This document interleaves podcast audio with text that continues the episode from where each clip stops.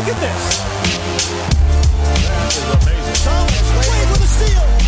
The emotions of Dirk Nowitzki. What he's always dreamed of. Hoping to have another chance after the bitter loss in 2006. Watch this play.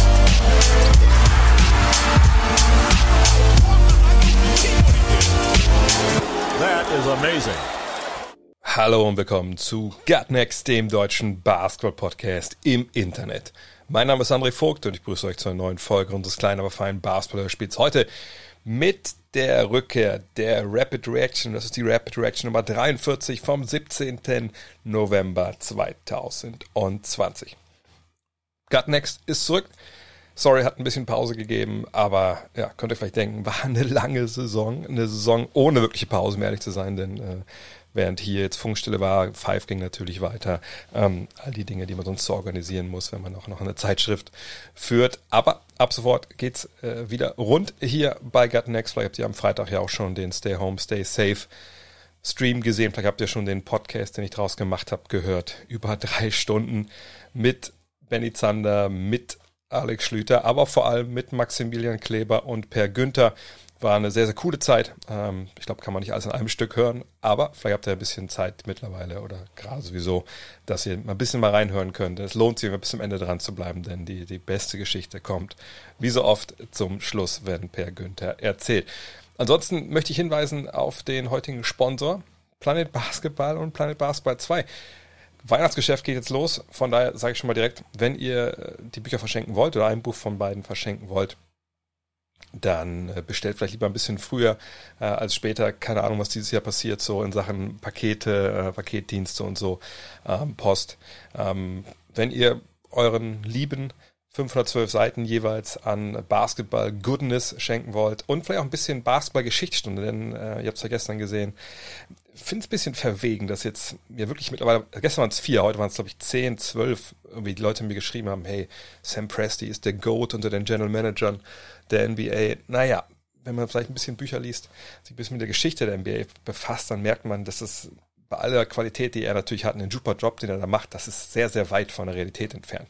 Ähm, deswegen, Planet Basketball, Planet Basketball 2, jeweils 512 Seiten, die größten Legenden, Stars, Geschichten der NBA. Gibt zwei ganz große Kapitel. Oral History, Basketball in Deutschland, äh, Teil 1 so ein bisschen, ja, wie war das, Basketballfan zu sein in den 70ern, 80ern, 90ern, wie war das bei der Europameisterschaft 1993, Stream Team 92 und dann in Planet Basketball 2 die Nowitzki-Jahre in der NBA, denn da hört das All History-Kapitel in Planet Basketball auf. Ähm, Dirk selber kommt zu Wort, Mitstreiter kommen zu Wort, Stefan Beek etc. pp. Also lohnt sich wirklich, kann ich nur, kann ich nur mal wieder bestätigen. Ich sage das ja oft genug hier. Jeweils 20 Euro kosten die Bücher, wenn ihr sie haben wollt. planetbasketball.de. Aber kommen wir zu den Geschehnissen in der NBA in den letzten Tagen. Und vielleicht habt ihr mitbekommen, gestern am Montag 18 Uhr deutscher Zeit endete das Trade-Moratorium, wie das so schön heißt, in den USA. Bis dahin konnten die NBA-Teams keine Trades. Ja, organisieren konnten sie schon, da kommen wir gleich nachher noch zu, aber sie konnten keine Trades finalisieren. Ähm, dieses Jahr ist ja alles ein bisschen anders. Normalerweise haben wir ja Finals Ende Juni, dann ist die Draft und an der Draft, Tag der Draft, kann man ja dann loslegen. Das ist jetzt ein bisschen anders. Die Draft kommt ja erst. Ähm, morgen, morgen, ja, glaube ich, morgen, ne? Und äh, ab Montag ging es jetzt also los und es ging direkt auch richtig, richtig rund. Und äh, den ersten Deal, den es zu vermelden gab, das war einer von den Lakers. Und mittlerweile werdet ihr wissen, wen sie sich gesichert haben. Genau. Dennis Schröder äh, kommt nach LA. Danny Green ist derjenige, der dafür weggeht. Und der, was war es, 28. Pick der Draft, keine Ahnung, ob jetzt ein er später Erstrunden-Pick dieses Jahr.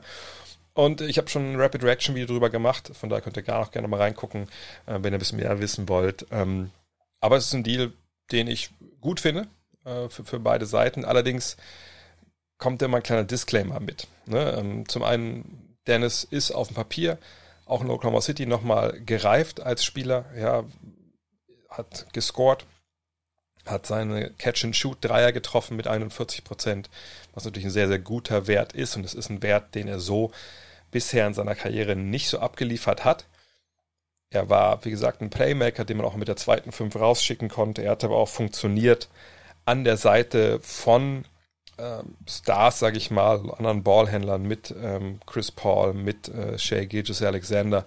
Das war eine sehr überraschende Saison, überraschend gute Saison der Oklahoma City Thunder und Dennis Schröder hatte da einen ganz, ganz großen Anteil dran. Und wenn man jetzt hört, Ballhändler, der aus dem Pick and Roll auch mal ein bisschen Offense entwickeln kann, äh, Catch and Shoot, Dreierschütze, ja, genau das hätte man sich letztes Jahr noch, ähm, oder vergangene Saison, für die Lakers gewünscht, die ja nur einen wirklichen Playmaker hatten lange Zeit. Gut, Rajon Rondo, als er dann Playoff Rondo wurde, da hatten sie noch einen zweiten. Ähm, ähm, aber ne, Schröder kommt da jetzt rein, wird die Rolle von Rondo übernehmen, der aller Wahrscheinlichkeit nach nicht zurückkommen wird, ist ja auch Free Agent. Und wenn er das so spielen kann, so die Leistung abliefern kann, wie in Oklahoma City, dann wird das ein guter Fit sein, da wird er diese Lakers verstärken. Frage ist halt, wenn es den Wurf angeht, kann man das so erwarten? Ich denke schon. Ja, ich denke, das ist eine Entwicklung, die nicht nur ein Ausreißer nach oben war, sondern das hat, glaube ich, viel damit zu tun, dass es eben viele von diesen Catch-and-Shoot-Dreiern gab, die es vielleicht bei seinen vorherigen Stops nicht so unbedingt, ähm, die nicht da parat standen für ihn, weil er eben ja, viel aus dem Dribbling kreieren musste. Er hat dann eine Mannschaft, wo er auch wahrscheinlich eine Menge Abnehmer hat für seine, für seine Pässe. Muss man abwarten, was bei den Lakers passiert. Er hat eine Menge Free Agent, ja, KCP ist Free Agent, Anthony Davis, gut, der kommt natürlich zurück. Morris, Rondo etc. pp. Ähm, mal gucken, wie die aussehen. Aber wir können damit davon ausgehen, dass sie irgendwann auch wieder Schützen haben werden. Und dann kommt eigentlich nur noch die andere Frage dazu. Schafft es LeBron James, ähm, schaffen es Anthony Davis, ne, eine gewinnbringendes Mix zu finden mit, mit Dennis Schröder. Schafft Dennis Schröder es, einen gewinnbringenden Mix mit den beiden zu finden. Und natürlich gibt es da Kritiker draußen, die sagen, nö, Dennis Schröder der hat eigentlich noch nie wirklich bewiesen, dass er mit anderen Alpha-Tieren zurechtkommt. Und dann würde ich sagen, doch, hat er bewiesen, gerade in Oklahoma City. Und ähm, es ist dann ein Vertragsjahr für ihn. Er wird nächstes Jahr Free Agent, wenn ich mich nicht ganz täusche. Und ähm, er ist natürlich jemand, der auch so ein bisschen weiß, sage ich mal, was die, die, die Stunde geschlagen hat. Das klingt ein bisschen blöde, ja, weil er ist jetzt er ist nicht irgendwie, also er hat jetzt keine Not, irgendwas zu beweisen zu müssen. Aber es ist halt schon so, dass er einer ist, der natürlich hohe Ziele hat. Er will All-Star werden, hat er immer gesagt. Er will auch eine eigene Mannschaft führen, keine Ahnung, will aber auch Champion sein. Und Champion zu sein, die Chance ist jetzt natürlich da. Ne, du kannst Champion werden an der Seite von LeBron James und von Anthony Davis. Spielst du da vielleicht eine eingeschränktere Rolle, als wenn du alleiniges da wärst? Natürlich. Aber ich bin 100% davon überzeugt, dass ähm, Dennis Schröder diese Aufgabe genauso annehmen wird. Denn wenn du mit diesem Team nächstes Jahr Meister wirst, du spielst eine gute Rolle. Auch wenn es nur die dritte Option ist, dann bist du danach als Free Agent begehrt. Vielleicht bei den Lakers selbst, vielleicht woanders. Das muss man dann abwarten. Aber auf jeden Fall kann er sein Profil dann nochmal richtig mit schärfen. Und er kann natürlich auch von einem wie LeBron James lernen. Und er hat gerade von Chris Paul eine Menge gelernt. Ich denke, das ist eine richtig, richtig gute Situation. Allerdings gab es auch Meldungen, dass er vielleicht nicht die erste Option war der Lakers. Man hat wohl auch bei Eric Bledsoe angefragt, ob man da vielleicht einen Trade einstielen hätte können mit den Bucks. Muss man natürlich immer mit Vorsicht genießen, solche Meldungen. Man weiß nicht genau, was kam da jetzt zuerst. Waren die Anfragen simultan, ne, für den Fall, dass man bei Schröder abblitzt? Keine Ahnung. Ähm, auf jeden Fall denke ich, dass es ein guter Fit ist und dass wir mit Dennis eine Menge Spaß haben werden, glaube ich, bei den Lakers. Mit Christoph Posingis werden wir erstmal keinen Spaß haben. Wir uns. Er hat eine Meniskusverletzung erlitten in Orlando in der Bubble und die wird ihn noch relativ lange äh, ja, rausnehmen. Und zwar bis zum 1. Januar zumindest ist das so der Termin, wo Donny Nelson, der war gestern, vorgestern glaube ich in der Radioshow in Texas unterwegs, hat gesagt, ja, dann erwarten wir Christophs zurück. Wir werden alles tun, damit er hundertprozentig fit ist gefühlt ist das ein bisschen lange, ne? nur für so eine Meniskusverletzung. Auf der anderen Seite, wir kennen die Vorgeschichte von Porzingis und seinen Verletzungen, wissen, wie lange er mit dem Kreuzbandriss draußen war. Ich denke, man tut sich da schon einen Gefallen, wenn man sagt, okay, wir geben ihm all die Zeit, die er braucht. Wenn es ein bisschen früher wird, okay. Wenn es ein bisschen später wird, ist es auch okay. Ähm, dürfte eigentlich kein Riesenproblem sein. Hauptsache Porzingis ist zurück, denn, das muss man glaube ich auch nochmal ganz klar sagen, Porzingis ist jetzt auch an dem Punkt, wo man immer so denkt, ha, wird Christaps. Mit Christoph ist immer was irgendwie, ne? Und ähm, wie gesagt, deswegen ist die Hauptprio natürlich von der, dass der Junge muss fit sein. Sonst hat man eben auch kein Duo. Porzingis, ähm, Doncic und ähm, hoffen wir mal für die Mavs, dass er wirklich dann nächstes Jahr mal verletzungsfrei bleiben kann. Ob James Harden nächstes Jahr bei den Rockets spielt, das werden wir noch sehen. Äh, kommen wir gleich noch zu mit Ole Freaks. Da werden wir uns ein bisschen genauer mit auseinandersetzen, was da jetzt so die Optionen sind. Fakt ist, er hat verzichtet auf eine Vertragsverlängerung über zwei Jahre und 103 Millionen Dollar. Das, diese Verlängerung hat ihn zum ersten 50 Millionen Dollar Spieler gemacht. Der hat natürlich dann über 50 Millionen im Jahr verdient in diesen beiden Jahren. Und wo will er jetzt hin? Er will wohl zu den Nets. Das verkünden jetzt einige äh, Kollegen in den USA. Wie gesagt, reden wir nachher mit äh, Ole Freaks. Ich rede nachher mit Ole Freaks da ein bisschen genauer drüber. Aber Harden ist nicht der Einzige, der weg möchte, weil es bei den Rockets jetzt auch so ein bisschen bergab zu gehen scheint. Russell Westbrook will auch raus. Ähm, sie haben auch Robert Covington getradet, dazu auch noch später mehr. Äh, bei Westbrook muss man mal abwarten, ähm, wo es da äh, ja, Begehrlichkeiten gibt es scheint so, als ob die Charlotte Hornets mit ähm, Michael Jordan, ja, wir erinnern uns, ähm, die Jordan Brand hat ja auch Westbrook unter Vertrag genommen, von daher scheint da eine Verbindung zu bestehen. Die Hornets würden ihn wohl gerne haben, ähm, nachher vielleicht ein, zwei Ideen dazu noch, ähm, aber Westbrook, ich glaube auch der, den werden wir nicht sehen bei den Rockets, also zumindest sehr wahrscheinlich, wenn die Saison dann im Dezember beginnt. Paul Millsap, den werden wir vielleicht nicht mehr in Denver sehen, denn die Gerüchte verdichten sich, dass die Portland Trailblazers, da hat er ja mal lange, lange Zeit gespielt, dass die sich seine Rechte sichern wollen, würden ganz gerne seine Karriere dort beendet, brauchen nach eigener Aussage einen Verteidiger, der es auch mal dann so mit einem wie Anthony Davis aufnehmen kann. Gut, ähm, ob er jetzt der Typ ist, der Anthony Davis da stoppt, das, äh, das würde ich mal äh, ganz doll in Frage stellen. Aber wenn er von der Bank kommt, Zach Collins, wenn der fit ist, dann wäre das sicherlich der Starter und Millsap dann der Backup. Da gibt es sicherlich schlechtere Lösungen. Mal gucken, ob die Blazers dann genug Geld haben, um sich Millsap in der Free Agency zu sichern. Vielleicht gibt es ja auch so ein bisschen so einen Discount äh, aus nostalgischen Gründen. Avery Bradley ist ebenfalls Free Agent und der ist bei einer ganzen Reihe Teams im Gespräch, unter anderem bei den Warriors und Bucks. Auch da, ne, die Lakers ne, haben eine Menge Free Agents. Ähm, müssen aufpassen, dass ihnen da jetzt nicht so ein bisschen der Kader wegblutet. Bradley würden sicherlich gerne halten. Klar, er war nicht in der Bubble mit dabei, äh, aus persönlichen Gründen. Aber es wäre, glaube ich, schon wichtig, wenn einer wie er da ähm, defensiv seinen Mann stehen kann. Denn auch wenn Schröder vergangenes Jahr da Fortschritte gemacht hat, er ist sicherlich nicht der Verteidiger am Flügel, wie das Avery Bradley sein kann. Und deswegen auch vollkommen nachvollziehbar, warum die Warriors und Bucks da anklopfen. Mal gucken, für was sich entscheidet, wo er, also ich glaube, Geld wird wahrscheinlich eine eher untergeordnete Rolle spielen. Sicherlich wird er nicht fürs, fürs Minimum irgendwo antreten, aber ähm, alle diese Teams haben natürlich nicht die ganz großen Checks, die sie dann ausstellen können. Ich denke, bei Bradley geht es dann vor allem darum, welche Rolle spielt er wo fühlt er sich basketballerisch da sehr wohl. Und wenn du dich zwischen den Lakers, Warriors und Bucks entscheiden kannst, da hast du, glaube ich, äh, ja, eine Wahl. Da musst du eine Weile drüber nachdenken. Aber zumindest ist es die Qual der Wahl. Und äh, allen Teams können da, glaube ich, kaum was falsch machen. Teams, die in den USA spielen, die haben zwar alles, nicht alles richtig gemacht, aber die Toronto Raptors leiden trotzdem darunter, dass 29 andere Mannschaften eben nicht in Kanada unterwegs sind. Warum? Klar, der Grund ist Covid-19. Während in Kanada das alles so halbwegs funktionieren scheint äh, in Sachen Pandemiebekämpfung, ist natürlich in den USA momentan so wirklich die Kacke am Dampfen. Da müssen wir nicht drüber reden. Ähm, ne, über 150.000 neue Fälle pro Tag momentan oftmals über 1000 Tote am Tag.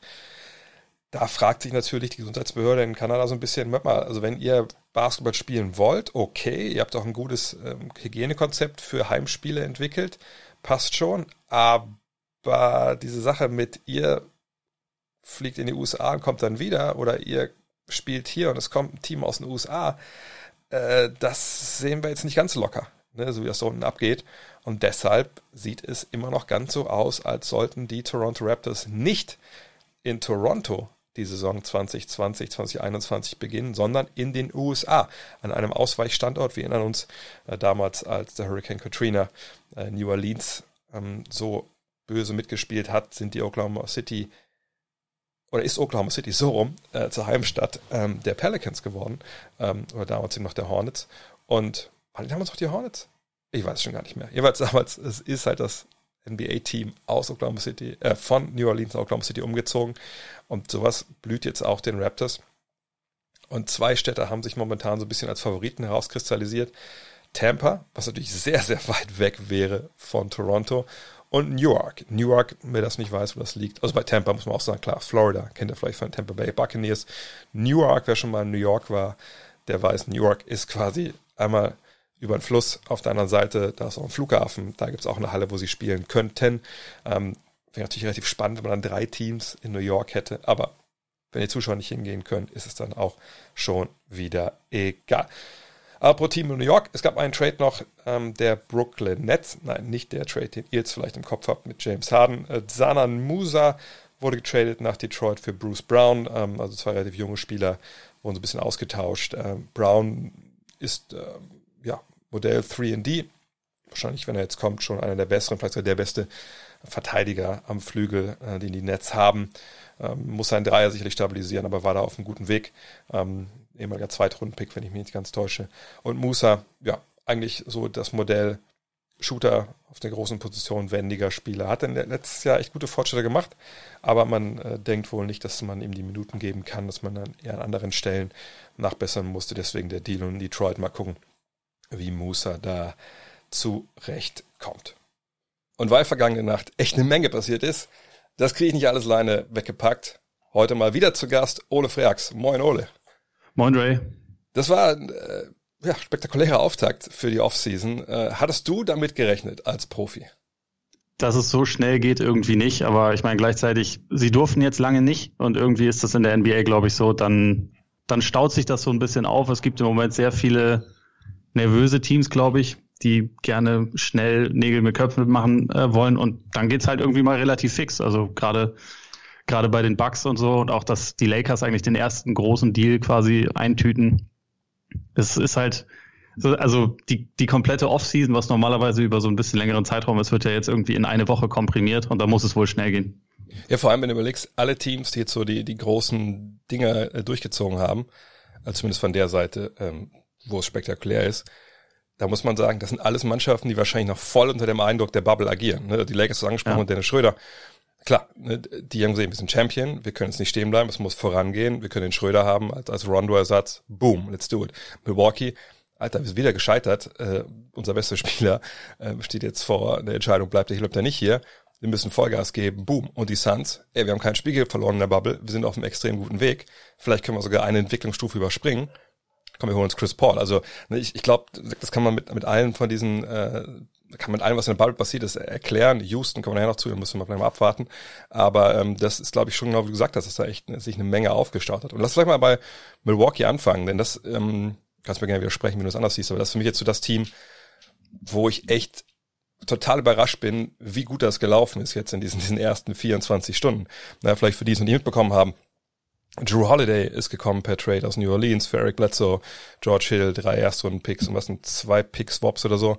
Äh, und danach noch, während, also als ob das ja nicht schon genug gewesen wäre, Bogdan Bogdanovic für Dante DiVincenzo, äh, DJ Wilson, Ersan Ilyasova, ähm, wie hieß der Kollege? James ist noch bei, ähm, ist noch bei Milwaukee. Ähm, das waren zwei Deals, die habe ich echt nicht kommen sehen, auch weil Milwaukee da nirgendwo irgendwo in Gerüchten unterwegs war. Und ich muss sagen, also Respekt. Das ist wirklich, äh, da geht John Horst, der GM, wirklich all in. Ja, so kann man es ausdrücken. Also ich glaube, final bewerten kann ich das auch erst, wenn ich sehe, wie er es jetzt schafft, diesen Kader irgendwie aufzufüllen, weil aktuell sind es sieben Spieler und zwei davon sind Justin James und Thanasis Antetokounmpo, die halt eigentlich, glaube ich, noch keine relevante NBA-Minute gespielt haben. So, sie haben schon, finde ich, krass viel abgegeben. Und also zuerst war ja der Holiday Trade und da habe ich, da habe ich erstmal schon ein bisschen geschluckt, um ehrlich zu sein. Also den Fit finde ich super, auch das Upgrade äh, gegenüber Bledsoe finde ich finde ich sehr gut. Das war auch ein Spieler, wo ich dachte, der oder auch Chris Paul wäre jemand, um den sich Milwaukee bemühen sollte. Aber drei Erstrunden-Picks plus zwei äh, Pick-Swaps plus zwei eigentlich ziemlich wichtige Rotationsspieler finde ich schon einen krassen Preis für einen Spieler, der sehr gut ist, aber kein Superstar ist. Und als ich dann aber gesehen habe, okay, Bogdanovic auch noch, via Sign and Trade, was es eigentlich ja jetzt auch noch gar nicht so wirklich ja. geben darf, aber Tempering ist klar, ne?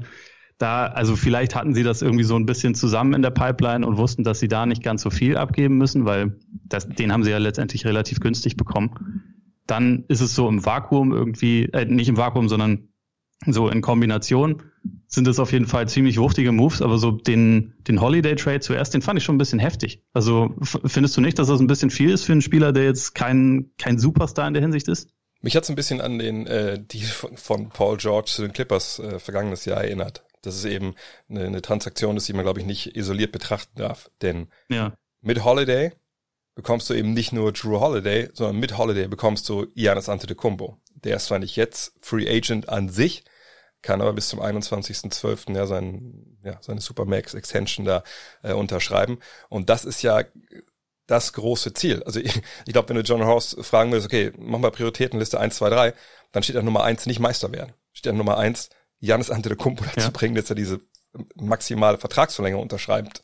So, weil dann regelt sich alles andere danach äh, vielleicht von alleine. So und ähm, ich denke, dass es auch mit mit Holiday schon gewisse Verhandlungen gab, die nicht stattfinden hätten dürfen, weil der ja. wird ja Free Agent. So und äh, der Worst Case ist natürlich, du holst Bogdanovic, äh, mit dem einest du dich sicher irgendwie ne, auf einem lukrativen Deal, sonst sonst würdest du das nicht machen. Ähm, so, dann hast du den. Aber wenn, wenn Janis dann, äh, wenn Drew Holiday sagt, äh, nee, ähm, sorry, das, äh, ich bleib jetzt nur das eine Jahr hier, dann bin ich aber weg, weil es ein bisschen kalt hier oben ist in Milwaukee äh, im Winter. Und Janis sagt, okay, aber ich bin jetzt nicht hier wegen Bogdan Bogdanovic dann stehst du da mit Bogdan Bogdanovic am Ende und ohne äh, Draftpicks so. Und äh, deswegen müssen wir eh, glaube ich, warten, um das Ganze zu bewerten. Aber für mich ist es halt ähm, klar, das ist ein Move all in. Und zwar nicht nur für eine Saison, sondern dass man sagt, okay, Ante de Kumpo, fünf Jahre, je nachdem, wie viel er lange unterschreibt, vielleicht macht er auch einen Deal wegen der Kohle bisschen kürzer, keine Ahnung. Aber weißt du, was ich meine? Eine mittelfristig Planbarkeit, Holiday, äh, ne, vier Jahre, keine Ahnung, Planbarkeit und eben Bogdanovic und Middleton hast du eh schon bis 20, äh, ja, 20, 2023, 24, nachdem er seine äh, Spieleroptionen da zieht. Und das ist ja dann der Kern so. Und deswegen glaube ich, ist es vielleicht sogar okay, so viel abzugeben, aber dann müssen die eben auch alle bleiben. Und da haben wir auch schon äh, Situationen gesehen in der NBA, wo es im Endeffekt dann nicht so ausgegangen ist. Ja, es kann jetzt natürlich sein, dass, äh, auch wenn das natürlich alles nicht erlaubt ist, dass sie, wie gesagt, also wie du schon erwähnt hast, mit Holiday schon gesprochen haben, dass sie vielleicht auch von Janis gehört haben, äh, macht das, dann ja. dann bleibe ich, so nach dem Motto, das kann natürlich passieren. So, sonst, wie du schon gesagt hast, müsste man es eigentlich als zu groß, äh, zu großes Risiko betrachten, aber ja, wahrscheinlich wissen sie ein bisschen mehr, als wir Stand jetzt wissen, würde ich, würde ich mal denken. Genau, deshalb finde ich auch, die einzige Frage, die ich wirklich habe, ist, okay, was ist mit der Bank? Du hast angesprochen, da sitzen momentan nur zwei Leute, die eigentlich normalerweise ihr Warm-up nicht ausziehen zum normalen ja. Spieltag.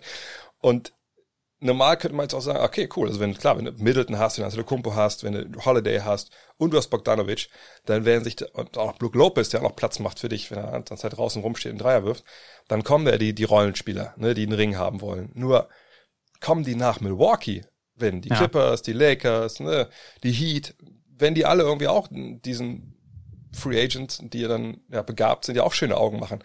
Und daran kann sich im Endeffekt wirklich dann auch entscheiden, ob das funktioniert oder nicht ich meine, klar, die werden schon Leute bekommen, die Basketball spielen können, aber ne, ist der zweite Anzug dann, dann gut genug? Ähm, auf der anderen Seite denke ich mir aber auch, ey, Playoffs-mäßig, und das ist ja ein klarer Move für die Playoffs, ne, das ist jetzt nicht für die reguläre Saison, die, die müssen keine 60 Spiele mehr gewinnen, die müssen die, was, äh, 16 Spiele gewinnen, die du brauchst, um Meister zu werden.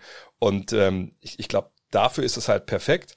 Jetzt brauchst du halt dann noch zwei, drei Leute, die du halt in den Playoffs reinwerfen kannst. Und ich, ja. ich glaube, der Vorteil, den Milwaukee halt hat, dadurch, dass Antetokounmpo eigentlich jede Position mehr oder weniger spielen kann, okay, sagen wir mal, kann eins und fünf spielen, aber das reicht ja schon, ähm, ist es, glaube ich, auch nicht so schwer, da noch passende Leute zu finden.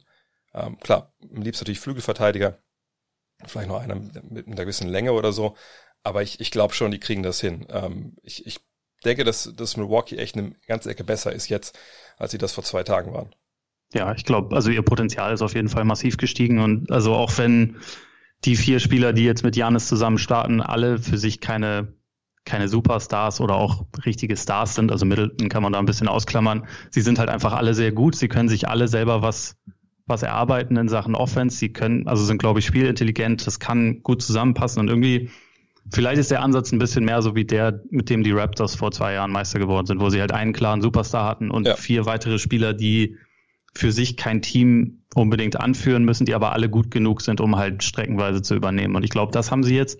Und damit ist auf jeden Fall ihr Potenzial äh, extrem gestiegen. Also in, insofern sehe ich das auch positiv auf jeden Fall.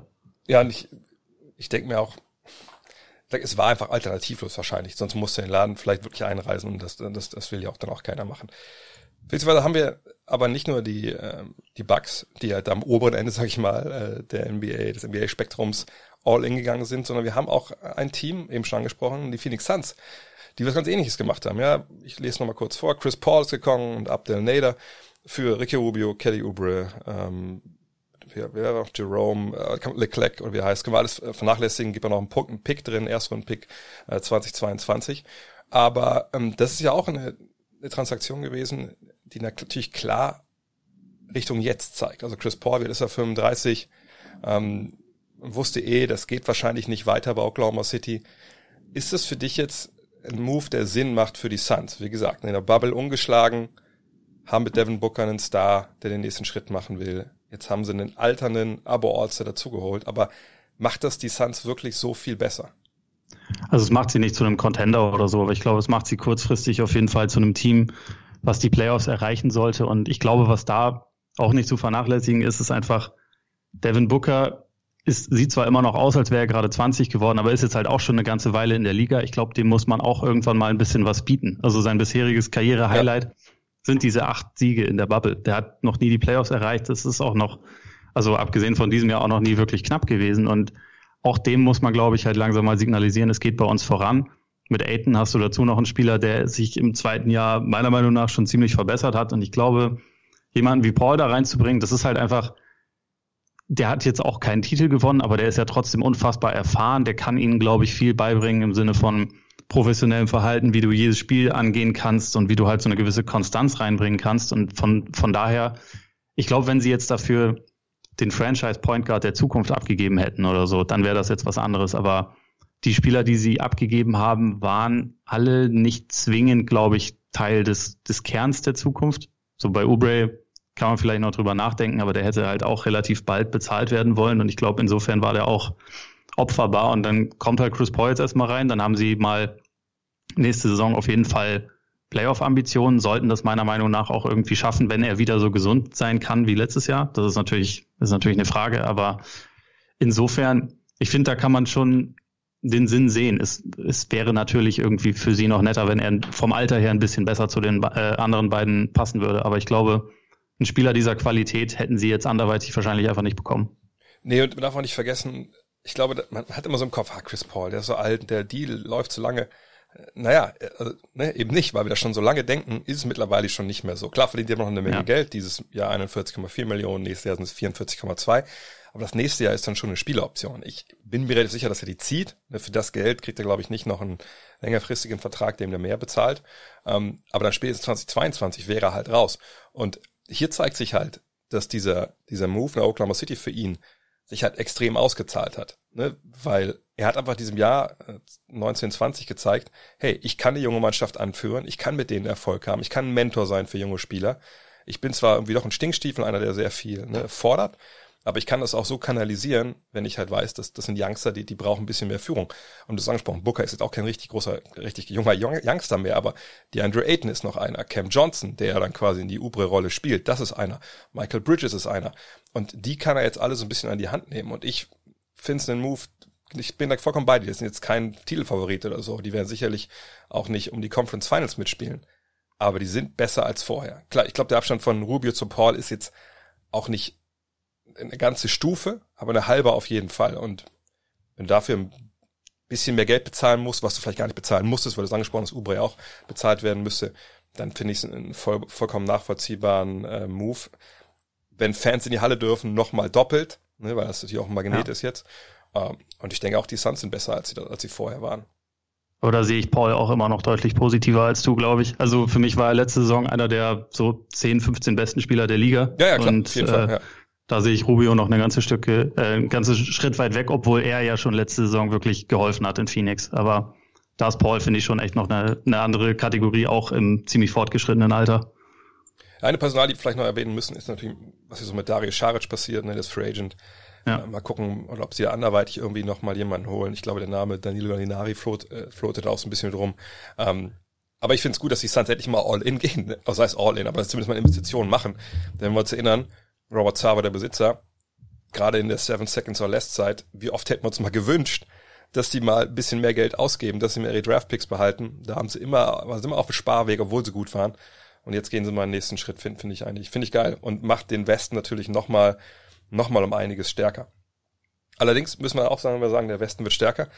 Kann gut sein, dass der Westen aber auch ein bisschen schwächer wird, weil die Houston Rockets gerade, äh, ja, ich habe heute Nacht, glaube ich, als ich kurz aufgewacht bin, getwittert, äh, als es da die News gab, dass Robert Covington getradet wird ähm, zu den Portland Trailblazers für Trevor Ariza. Er ist zurück äh, und zwei äh, Erstrunden-Picks. Ähm, okay, jetzt ist Neuaufbau in, in, in Houston. Aber natürlich sind immer noch Russell Westbrook da und James Harden da. Was denkst du, wenn wir jetzt in den nächsten Tagen von den Texanern sehen? Werden die beide wegschicken? Werden die einen wegschicken? Versuchen irgendwie dann halbwegs kompetitiv zu bleiben? Wie siehst du da die unmittelbare Zukunft der Rockets? Ich finde, es kann irgendwie in mehrere Richtungen gehen. So meiner Meinung nach wenn Harden jetzt sagt, ich will unbedingt nach Brooklyn, das kann den Rockets an und für sich relativ egal sein, Stand ja. jetzt, weil es sind immer noch zwei plus eins Jahre auf seinem Vertrag. Sie müssen das jetzt nicht sofort machen und meiner Meinung nach, die Nets haben nicht das beste Paket, was sie anbieten können für Harden. Da gibt es andere und also vielleicht, also es kann natürlich darauf hinauslaufen, dass es am Ende trotzdem die Nets werden, weil andere Teams irgendwie abgeschreckt werden, was ja auch schon das ein oder andere Mal passiert ist, aber die Rockets haben nicht die Not, das jetzt sofort zu entscheiden, sondern sie können sich da auch einfach noch ein bisschen Zeit lassen. Sie sind da ja, es ist ja nicht so, dass irgendwie sein, sein Vertrag läuft aus und sonst kriegen sie gar keinen Gegenwert mehr. Ähm, bei Westbrook, ich glaube, den hätten sie schon ganz gerne. Also der, der wäre wahrscheinlich schon weg, wenn sie irgendwelche guten Angebote bekommen hätten. Das, äh, da kann ich mir aber auch vorstellen, dass das eher zu einer Hängepartie wird. Ich würde aber Stand jetzt auf jeden Fall nicht davon ausgehen, dass die Saison mit beiden in Houston startet, vielleicht sogar mit keinem von beiden mehr in Houston. Und ich dieser, eben, ja? Ich habe eben den, den, den, den Trade getwittert, der passieren muss eben. Westbrook und Harden zu den Nets. Ja, für, ich gesehen. für Irving und, und Co.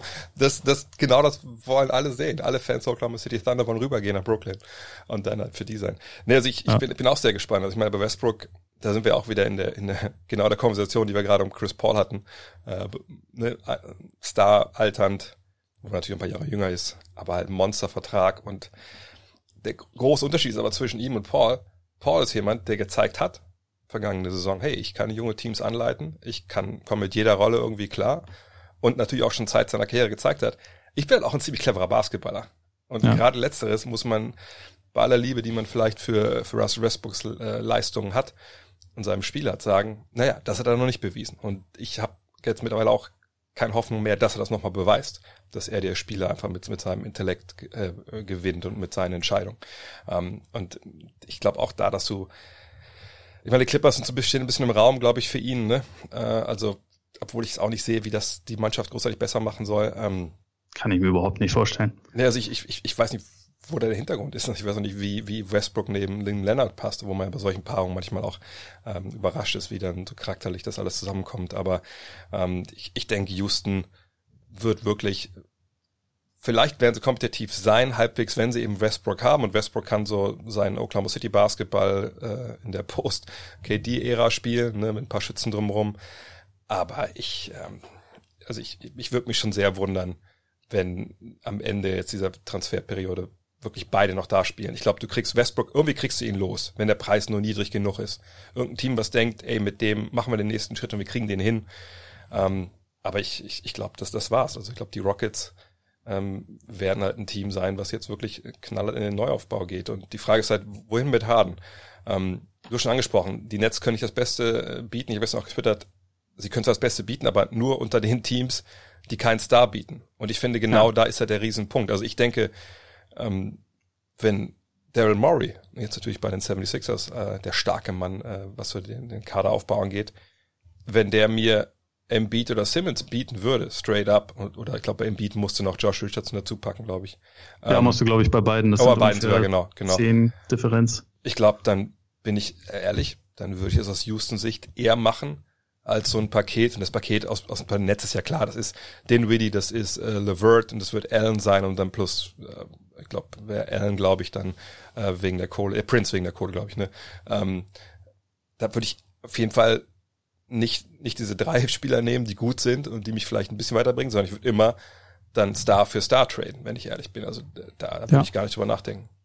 Ja, es geht, also wenn du einen der fünf bis sieben besten Spieler der Liga abgibst, der noch zwei Jahre Vertrag hat, dann musst du ja schon was richtig krasses zurückbekommen. Und äh, nichts gegen Levert, Dinwiddie oder Allen die sind alle ganz gut, aber sie sind alle nicht krass. Die, also keiner davon ist ein Franchise-Talent. Oder und im Westen ist wahrscheinlich auch keiner von ihnen jemals ein All-Star. Und sowas, da würde ich schon sagen, sowas muss man zurückbekommen. Sonst macht man ja im Prinzip ein bisschen so einen kurzsichtigen Trade, wie ihn damals äh, eigentlich auch die Spurs gemacht haben mit Kawhi, als man halt gesagt hat, wir müssen, wir müssen jetzt irgendwie kompetitiv bleiben, schickt uns einen Star zurück und kriegt dann halt irgendwie DeMar DeRozan. Also ja irgendwie sehe ich das nicht. So, deswegen war ich halt auch bei dieser, bei dieser Sixers-Idee gelandet. Ich würde aus Rockets Sicht lieber Simmons haben, weil ich bei ihm mir eher vorstellen kann, dass er gesund bleibt. Ja. Der passt jetzt natürlich nicht neben Westbrook, aber Westbrook hat ja wahrscheinlich auch nicht zwingend eine Zukunft in, in, in Houston. Da halt irgendwie das mit Josh Richardson, irgendwelche Picks gibt's immer, aber also das, das würde zumindest von den Finanzen her einigermaßen funktionieren. Was ich sonst auch noch ein bisschen überlegt habe, was nicht besonders realistisch ist, aber was ich relativ funky fände, ähm, Jamal Murray plus Will Barton für Harden würde funktionieren. Ja. Da hast du gleich ein sehr interessantes Nuggets-Team. Ich weiß nicht, wie gut Harden und Jokic zusammenpassen, aber irgendwie offensiv wäre es wahrscheinlich relativ pervers. Und ähm, Paul und Siakam aus Toronto für Harden würde halt auch funktionieren. Also das ist alles ich, ich denke halt, man braucht schon einen Spieler zurück, bei dem man sich zumindest einreden kann, das kann ein Franchise-Player sein, wenn du jemanden wie Harden abgibst, der ja immer noch zu den absolut besten Spielern der Welt gehört. Für mich, bei all diesen Sachen sind zwei Sachen super interessant. Zum einen ist es halt, was du schon angesprochen hast, alles, was du zurückbekommst, eigentlich passt nicht neben Westbrook. Weißt du, was ich meine? Was die Nets ja. dir alles schicken, das sind alles Jungs, die den Ball in der Hand brauchen. Und das braucht Westbrook ja nun mal auch. Und Westbrook ist der, der ohne Ball einfach auch überhaupt gar nichts dann mehr oder weniger mit sich anzufangen weiß. So, wie passt das? Wenn Embiid kommt, sagst du, okay, aber halten die beiden das zusammen aus? Ne? Das sind beides Jungs, die nicht so wirklich seriös Basketball spielen bisher in ihrer Karriere. Ähm, das ist nicht so richtig geil. Und dann ist natürlich die Frage, was ist, wenn, wenn du Harden woanders hinschickst? Ne? Welcher Harden kommt dann da an? Kommt dann ISO Harden da an? Oder kommt dann, nö, ich bin eigentlich auch so Point der für andere, Assists hat er immer gespielt, weißt aber ich bin eher dann so mehr der Harden, der ich vielleicht war äh, zu Beginn meiner Rockets-Karriere äh, oder zum Ende meiner ähm, OKC-Karriere. Ne, ich, ich, ich kann schon auch einen orthodoxeren Basketball spielen, bringe trotzdem meine neu gewonnenen Stärken mit ein. So, ne? Das finde ich auch super faszinierend, denn natürlich Fantasy Basketball mit Irving, mit Durant und mit Harden, das ist schon geil. Aber kriegen die das hin, den, den Ball zu teilen? Oder was ist das Offensivsystem, was Steve Nash dann da ist, installiert? Das, das sind echt super interessante Fragen. Oder auch, was ist denn, wenn Harden neben Simmons spielt? Simmons muss ihm ja den Ball quasi irgendwie auflegen. Wenn Simmons sich abseits des Balles bewegt, mal gucken, ob das so gut funktioniert. Schafft er das zusammen mit Embiid? Also das, das ist so eine spannende Personalie, da könnte man wahrscheinlich drei Stunden Podcast drüber machen. Und ja. ich, ich denke, das ist wirklich auch die, die Personalie, die, die am Ende dann äh, ja diese Offseason wahrscheinlich prägen wird. Also du würdest sagen, wenn, wenn du es entscheiden könntest, Harden für äh, Embiid, hast du jetzt gesagt, ne? Oder nee, für Simmons. Simmons. Das wäre dein Deal. Ja. ja, ich, ich bin ehrlich gesagt auch, also ich glaube, wenn ich Oklahoma City bin, dann, dann will ich wirklich Simmons haben. Äh, dann kümmere ich mich danach Houston darum. meinst du? Äh, Houston, ja. Aber sonst hast genau. du auch recht. Ja, und dann äh, würde ich halt sagen, danach kümmere ich mich darum, was, was ich mit, äh, mit, mit Westbrook mache. Denn Westbrook und Simmons zusammen, so ehrlich, das, das kann natürlich nicht funktionieren. Äh, vielleicht in den 80ern, aber, aber heutzutage halt nicht. Ähm, genau, also ich würde bei allen Überlegungen Westbrook aus Houstons Sicht nicht priorisieren und vielleicht ja. auch gar nicht unbedingt zwingend in meine Planung für die nächsten also vielleicht für die nächste Saison, aber nicht darüber hinaus einplanen, sondern halt eher, was ist das größte Talent, was ich jetzt bekommen kann. Ja, und im Zweifel ist es dir ja auch egal. Ich meine, ich kann mir echt gut vorstellen, dass es eine Welt gibt, wo Houston sagt, ähm, okay, so richtig viele Picks haben wir im nächsten Jahr jetzt auch nicht mehr. Warum verscherbeln wir nicht einfach wirklich Westbrook irgendwo hin, wo wir Charlotte, wo wir Picks bekommen, vielleicht ein paar Youngster. Ja. Äh, Hauptsache, wir sind jetzt auch äh, diese, diese Restriktion in der Art und Weise, wie wir Basketball spielen ähm, müssen, los. Von daher, warten wir ab, was da passiert. Ich denke, wir werden es relativ äh, bald sehen. Ole, was äh, kann man von dir lesen, hören, noch schnell? Heute? Also morgen? seit gestern sind wir auch wieder mit dem Korbjäger Podcast hm. dabei, hatten ja auch eine kleine Auszeit. Äh, ich schreibe dann jetzt parallel noch eine Geschichte, was diese Bugs-Trades für die Bugs bedeuten. Und dann schauen wir mal, was die Tage noch so dazu kommt. Sind wir gespannt. Ähm, in diesem Sinne, dann sprechen wir uns nächste Woche wieder, würde ich sagen. Ole, bis dann. Jo. Bis dann. Ciao. Kommen wir abschließend noch zum einen zu Trade-Gerüchten, die momentan irgendwie vielleicht ein bisschen rumgehen. Äh, viele von denen haben wir gerade schon besprochen oder sind gar keine Gerüchte mehr. Aber es gibt noch eines, was ich Finch angesprochen hatte. Die Hornets und die Rockets. Ähm, gibt es da was in Sachen Russell Westbrook? Wie könnte so ein Deal aussehen? Kevin O'Connor hat das ja berichtet von The Ringer, dass es da Begehrlichkeiten gibt auf Seiten der Franchise von Michael Jordan. Ich denke, wenn ein Deal zustande kommen sollte, dann wäre das sicherlich einer, der drei verschiedene Bestandteile beinhalten sollte, auch gerade aus Sicht der Rockets. Ähm, ich denke, Terry Rozier ist dabei, ne, den hat man dann klar relativ teuer, aber äh, das ist dann zumindest noch ein halbwegs junger ähm, scorender Guard, den man dann äh, da reinwerfen kann. Man braucht ja sicherlich auch einen Guard, wenn, wenn Harden und Westbrook weg sind. Ähm, ich denke, Nicola Batum wird mit dabei sein mit seinen 27 Millionen. Der hat ja gerade seine Spieleroption gezogen. Tut ein bisschen weh, wird aber nächstes Jahr Free Agent und dann ist sein Vertrag halt weg. Und wer weiß, ob man sich dann auf einen Buyout einigen kann. Ähm, Wäre sicherlich auch ein Spieler, wenn er fit ist. Ob er das ist, weiß ich jetzt ehrlich gesagt nicht. Ähm, bei ihm geht das ein bisschen ja hoch und runter immer, der vielleicht dann noch anderswo ähm, Begehrlichkeiten weckt. Sagt Buyout und dann kriegt er woanders einen Job. Und dann ein Youngster dazu. Äh, und da kann man jetzt so ein bisschen mutmaßen, wen denn die äh, Rockets da am liebsten hätten. Ist es jemand wie ähm, Devonta Graham? Ist es jemand wie, wie Miles Bridges, PJ Washington? Ist es, ist es Malik Monk? Da kann man blind reingreifen. Das macht dann, je nachdem, wer es sein soll, äh, aus finanzieller Sicht ähm, keine Unterschiede. Ehrlich gesagt würde ich aber als Charlotte Hornets äh, nicht mehr als einen von diesen Youngstern da reinpacken, weil ich, ich denke, dass äh, Houston relativ, ich will sagen, verzweifelt, aber so richtig geile Angebote werden sie für Westbrook halt nicht bekommen. Und da jetzt die, diesen jungen Kern irgendwie aufzubrechen, äh, den Weg hoffe ich mal, dass die Charlotte Hornets nicht gehen, sondern so ein Deal, sagt Westbrook für Monk, für Rosier, Batum, so als ja, Gehaltsfüller. Das wäre so der Deal, den ich mir da vorstellen kann. Google des Tages. Auerbach for all seasons. Auerbach for all seasons. Klar, geht um Red Auerbach will ein bisschen meinem Bildungsauftrag, den ich vielleicht auch habe, gerecht werden. Im Sinne von, hey, junge Leute, guckt mal, es gab auch eine NBA vor dem Jahr 2000. Und Red Auerbach, ja, legendärer Macher der Boston Celtics, einer der wahrscheinlich beste GM aller Zeiten, äh, aber mit Sicherheit einer, dessen Kopf man auf den Mount Rushmore der NBA General Manager meißeln muss. Vom Reingucken, weil dann sieht man auch, was alles dazugehört wenn man ein guter General Manager sein will. Und ähm, Red Auerbach sicherlich einer, der äh, diese Liga, die NBA, fast sogar wie ein Zweiter, glaube ich, geprägt hat und, und, und, und sie auch geholfen hat, äh, aus diesen ersten Jahren mitzunehmen zu der, zu der Erfolgsgeschichte, die sie heute natürlich ist. Ansonsten abschließend noch ein kurz ein Wort oder mehrere Worte in eigener Sache. Die Rapid Reaction ist zurück, wird aber vielleicht nicht jetzt täglich laufen. Da müssen wir mal schauen. Grund ist, ähm, momentan ist die Crazy Season der NBA. Wir haben die Draft morgen Nacht, da wird es einen, einen, Livestream geben, ähm, zusammen hoffentlich mit Björn Lehmkühler, Björn Lehmkühler, sorry, und Torben Adelhardt. Das sind ja die beiden Draft-Experten bei uns bei der Five. Ähm, da wollen wir wie letzten Jahre halt auch ähm, live quasi audiomäßig, vielleicht mit Video mal gucken, äh, streamen, während die Draft halt läuft. Das wird es auch als Podcast geben. Heute Abend gibt es von 18 bis 19 Uhr einen Livestream mit euren Fragen und hoffentlich meinen Antworten auf twitch.tv slash André Vogt. Das werde ich dann alles auch als ne, Podcast hochladen, deswegen vielleicht dann manchmal eine Rapid Reaction weniger in diesen, diesen Tagen. Ähm, ich möchte auch gucken, dass man schnell reagieren kann auf das, was ähm, äh, jetzt immer so kommt. Aber geplant ist schon, dass es wieder jetzt täglich natürlich immer was zum Hören für euch geben wird. Wenn ihr voll up to date sein wollt, auf jeden Fall auch bei twitter.com slash drehvogt, instagram.com slash drehvogt oder facebook.com slash drehvogt folgen. Auch da gibt es natürlich jetzt wieder Inhalte. Und wie gesagt, wenn ihr noch was braucht zu Weihnachten oder selber was lesen wollt, ist ja momentan, man ist ja eher viel zu Hause, dann planetbasketball.de, da findet ihr Planet Basketball und Planet Basketball 2. In diesem Sinne, danke fürs Zuhören. It's good to be back. Bis morgen. Look at this.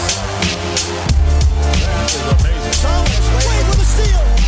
The emotions of Dirk Nowitzki. What he's always dreamed of. Hoping to have another chance after the bitter loss in 2006. Watch this play.